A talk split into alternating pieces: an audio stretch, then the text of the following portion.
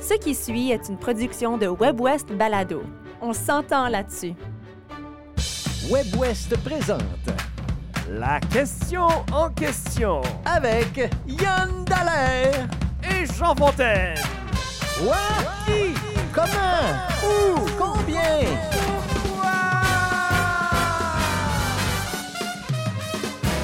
Yann Dallaire, bonjour. Bonjour Jean Fontaine. Cette semaine, à la question en question, alors on a une question au sujet de TikTok. TikTok, et c'est pas une horloge, là, c'est un, un média social. Et on a demandé aux gens, êtes-vous TikTok ou non? Ouais. Et puis, euh, que pensez-vous de ce média social? Au Canada, on a interdit aux fonctionnaires fédéraux de le télécharger dans certaines provinces aussi sur leur téléphone parce qu'on pense qu'il y aurait peut-être ingérence du gouvernement chinois. Mhm. Alors, c'est ça la crainte. Et on a demandé aux gens, partagez-vous ces craintes? Euh, alors, faut-il avoir peur de TikTok? D'abord, la première question, c'est TikTok. Qu'est-ce que ça représente dans la vie de Yann Dallaire? Ouais, qu'est-ce que ben, ça représente ma copine qui est sur Ah, TikTok D'accord, et qui des fois rit, puis là ça me tente de regarder sur, sous son épaule. puis là je me rends compte qu'effectivement ça peut être un 18 secondes très amusant, puis là un autre après 18 secondes très amusant, puis à un moment donné, je me suis vite aperçu que ah, non non non non, je suis pas m'embarquer là-dedans. là. D'accord. Je ne veux pas Ouais. m'embarquer là-dedans parce que pour moi, de ce que j'ai consommé de TikTok, puis je dois avouer que je ne l'ai jamais vraiment installé, puis j'en ai jamais vraiment consommé tant que ça, Mhm. mais ce ne sont que des niaiseries qui visent à me faire rire. T'as tout de suite senti ça? Ouais, c'est ça. OK. Puis c'est drôle, là. Puis effectivement, je, peux, je pourrais me voir me perdre en spirale là-dedans, puis, tu sais, comme pas me coucher de bonheur nécessairement Mhm. parce que je me laisse emporter dans les TikTok. Et la maturité de mon âge, Jean Ouais. Fontaine, 45 ans, fait en sorte que j'ai décidé consciemment de C'est faire... jeune, ça. Non, non, non. Non, non, non. Je ne veux pas Ouais. installer ça. Mais je pourrais voir que si j'avais eu 16-17 ans, j'aurais fait Ah, ben oui, ben évidemment que je vais m'installer TikTok. Puis évidemment que je vais bien rire de chacun des vidéos. D'accord. Alors, euh, moi, ma relation avec TikTok, elle, elle- c'est à peu près ça. D'accord. Moi, euh, de mon côté, j'ai jamais installé TikTok. Et quand je regarde TikTok, c'est parce que ça arrive sur Instagram. Oui, ben oui. Et puis, d'ailleurs, c'est drôle parce qu'il y a Fabien Colombet qui a répondu à notre question. Et euh, quand je lui dis euh, faut-il avoir peur de TikTok, euh, il répond tout simplement ben moi, je le vois sur Instagram trois semaines après Ben oui. que ça a été sur TikTok. Mais sinon, il n'a pas installé TikTok. Moi- Anecdote rapide, Jean Fontaine. Oui. Ma copine, hier, a dit Hey, t'as-tu vu la vidéo que je t'ai partagée sur TikTok? J'ai fait Non, non, mais tu le sais, je regarde pas TikTok. Puis moi, aussitôt que je vois TikTok, je l'ai même pas ouvert ta vidéo. Elle dit Attends un peu, moi, te la trouver sur YouTube. Ben, c'est ça, c'est que ça se retrouve un petit peu partout finalement.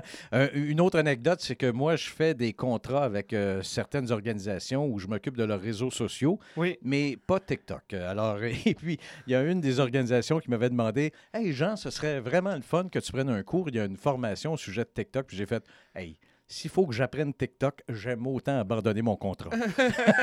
oui, d'accord. Mais, mais je ne sais pas pourquoi je suis si réfractaire, mais en même temps, après ce que j'ai lu, euh, j'avoue que j'ai des craintes. Ben moi non, aussi. mais là, je regarde pour mes enfants, moi, là, là puis j'ai lu des affaires que, comme, comme ça... ça peut abrutir les ça enfants. peut abrutir, déficit Ouais. d'attention, on parle de... de, de- Ouais, il y, a- il y a beaucoup de choses qui me font pas vouloir nécessairement voir mes enfants là-dessus, là, avant un petit bout. Plus le fait que ça appartient à une compagnie chinoise qui Ouais. s'appelle ByteDance. Mm.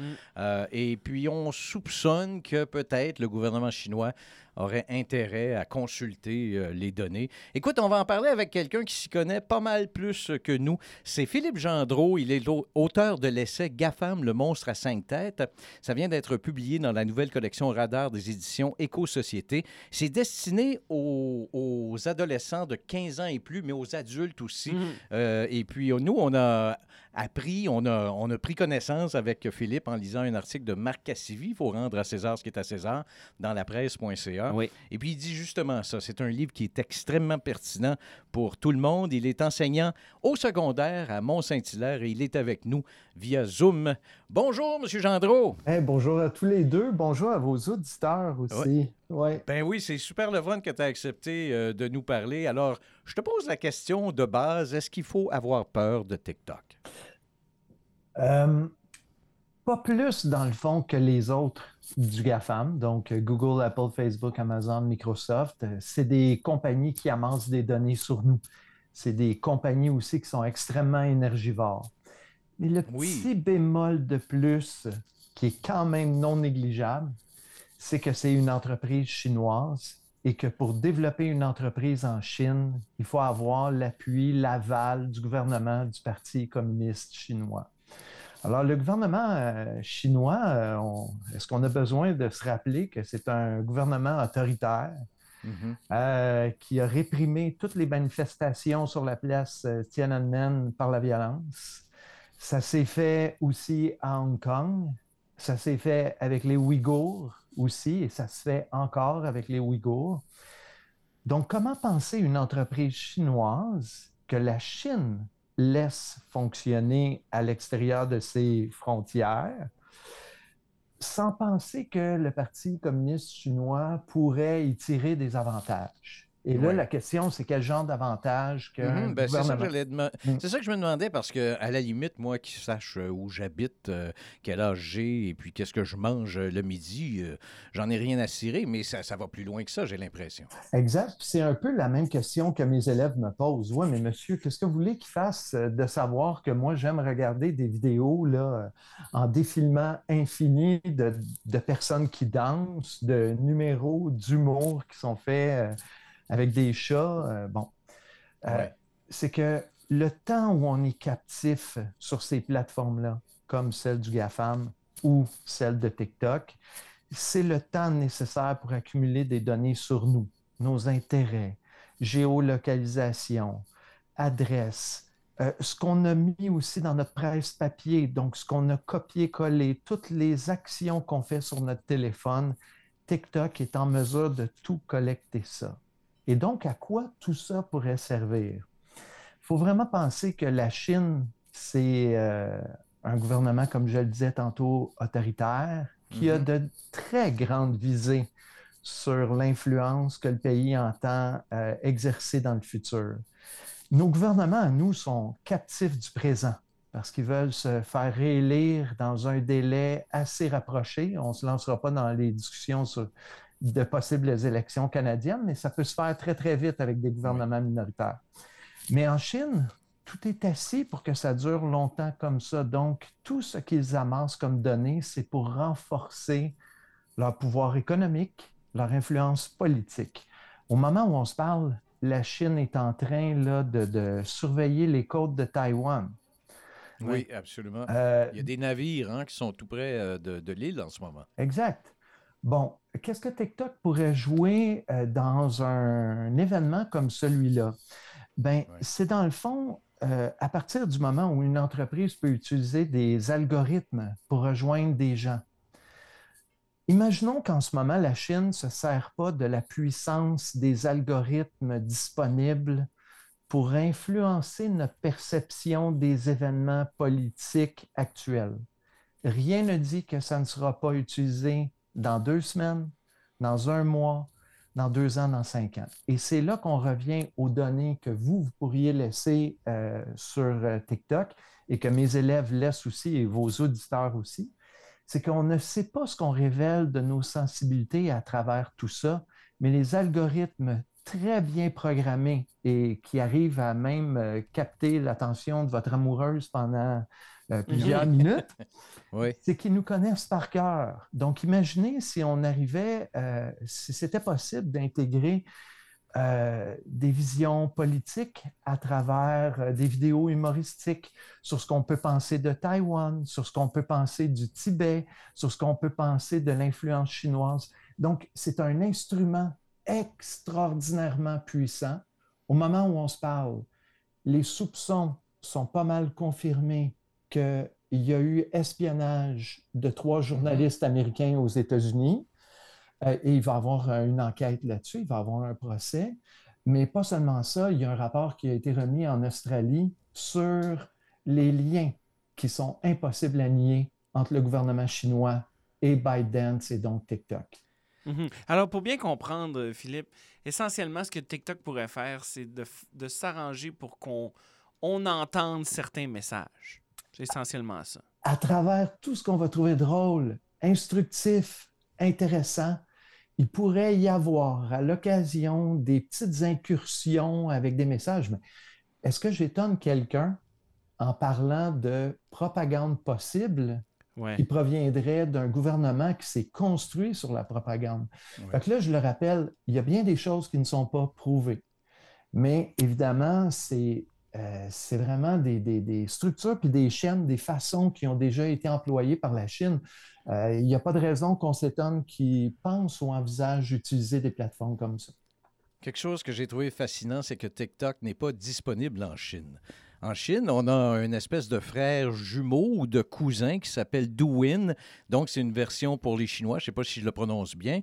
Mais on dit Douyin enseigne alors que TikTok abrutit parce que les algorithmes sont choisis différemment. Alors, ce qu'on propose, par exemple, aux Chinois qui ont Douyin, c'est des vidéos scientifiques, c'est euh, des trucs pour apprendre des choses. La Tandis que Tandis qu'en Occident, ou en tout cas partout ailleurs dans le monde, je devrais dire, parce que TikTok, c'est quand même mondial, sauf la Chine. Mm-hmm. Là, ce sont des vidéos un petit peu plus abrutissants. Euh, est-ce que tu Comment, comment tes jeunes, hein, quand tu leur parles de tout ça, comment ils réagissent?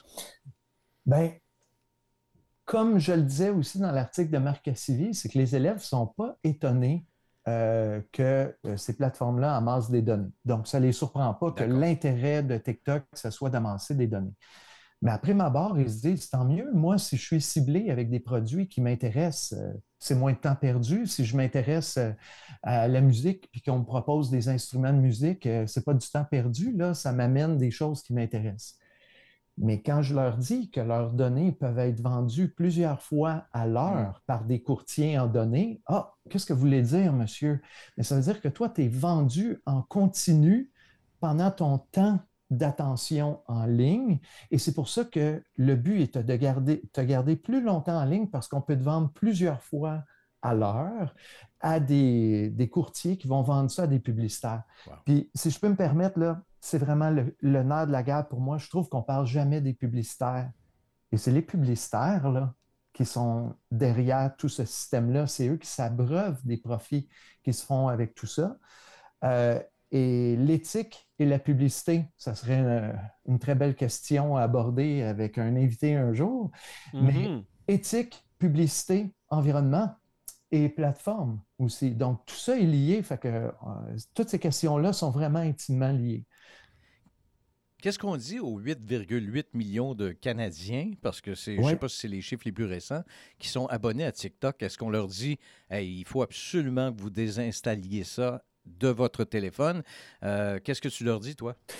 Bien, je ne sais pas si vous avez remarqué, je n'ai pas vraiment répondu à votre question si j'encourageais les auditeurs à enlever TikTok ou non de leur appareil. J'ai essayé de m'en échapper. Ce que j'aurais le goût de dire, mon fils a un compte. Moi, j'en ai pas. Ma blonde a un compte parce que sa nièce, parfois, quand elle vient ici, vont regarder des vidéos sur TikTok accompagnées. Moi, je dirais, si vous installez ça sur votre appareil, sachez que TikTok est en mesure d'amasser des données vraiment beaucoup plus importantes que seulement celles que vous partagez ou consommez sur TikTok. C'est-à-dire qu'on peut tout surveiller sur votre appareil. À partir de ce moment-là, on est des consommateurs conscients. Euh, tantôt, on parlait de ce qu'on peut trouver sur TikTok. On peut trouver des choses qui sont vraiment très intéressantes. Les élèves vont présenter des vidéos euh, qui pouvaient vraiment être très instructives mais il y a aussi ce qui nous permet de perdre notre temps, comme il y a sur YouTube aussi. Mhm. Donc, en bref, moi, j'ai failli me prendre un compte TikTok pour trouver des moyens de faire connaître mon livre. Donc, je m'en échappe pas moi non plus. De faire connaître euh, ce que je fais. Mais c'était la veille que le gouvernement canadien décide de l'interdire aux fonctionnaires. Et je me suis comme euh, mis un droit de réserve avant de me lancer là-dedans. D'accord. Euh, j'ai quand même une question au sujet des gouvernements, parce que comme tu dis, ils sont souvent éphémères. Nos gouvernements, ils ne restent pas longtemps. Ils pensent au présent. Mais là, là, avec les GAFAM, là, mmh. on est en train d'être. Euh, il me semble, en tout cas, puis peut-être que j'exagère, mais j'ai l'impression que la puissance mondiale a basculé dans le camp des multinationales technologiques comme Facebook, comme Twitter, euh, qui appartiennent à des gens ou à des actionnaires. Et puis, nous, on s'abreuve de ça. Euh, et, et c'est absolument pas légiféré, ou en tout cas très peu, sauf peut-être en Australie et dans certains pays. Qu'est-ce que, quelle est la responsabilité de l'État par rapport à TikTok, mais par rapport à tous les, les géants de la technologie? Bien, vous n'êtes pas sans savoir qu'il y a deux lois qui sont sur le point d'être votées. C'est 11 et C18. Donc, tout ça, c'est Pablo Rodriguez, le ministre du patrimoine du Canada, qui a géré ça. Il y en a plein les bras. Et par le temps que lui prépare les lois, puis que ça, fait le jeu du ping-pong à se rendre euh, au Sénat, revenir à la Chambre des communes, retourner au Sénat, ben c'est sûr que ces grandes entreprises-là ont déjà trouvé le moyen de contourner tout ça alors que la loi n'est même pas encore adoptée. Puis quand tantôt vous parliez de Elon Musk, j'aurais le goût d'ajouter que dans les euh, dernières 72 heures, ou en tout cas, ça fait pas très très longtemps, quelques jours, il s'est amusé à modifier le logo de Twitter pour mettre le logo de sa monnaie euh, numérique, là, de sa crypto-monnaie.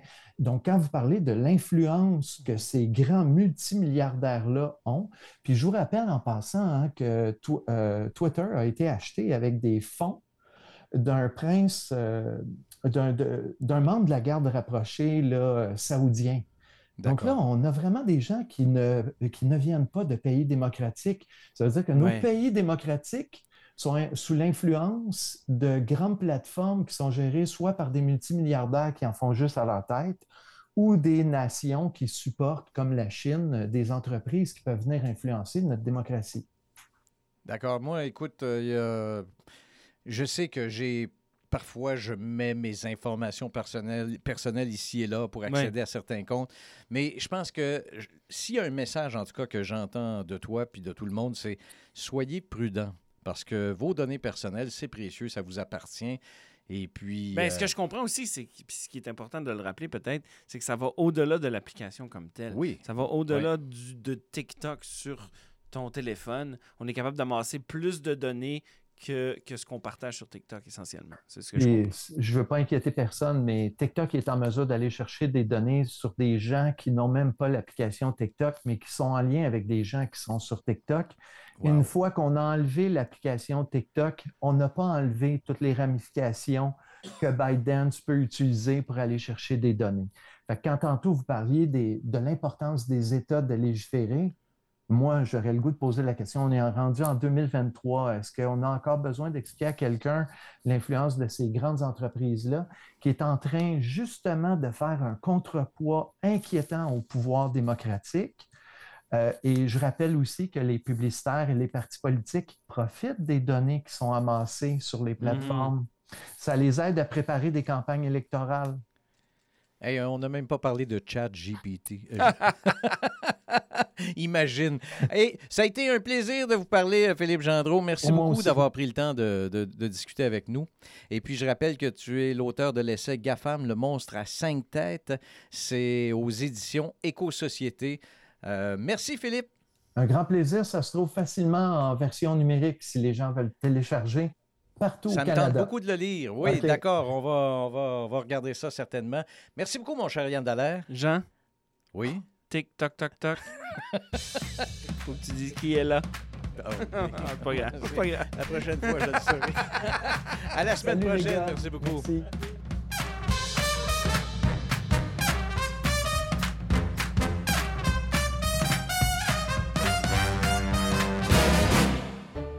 Venez d'entendre une production de WebWest Balado.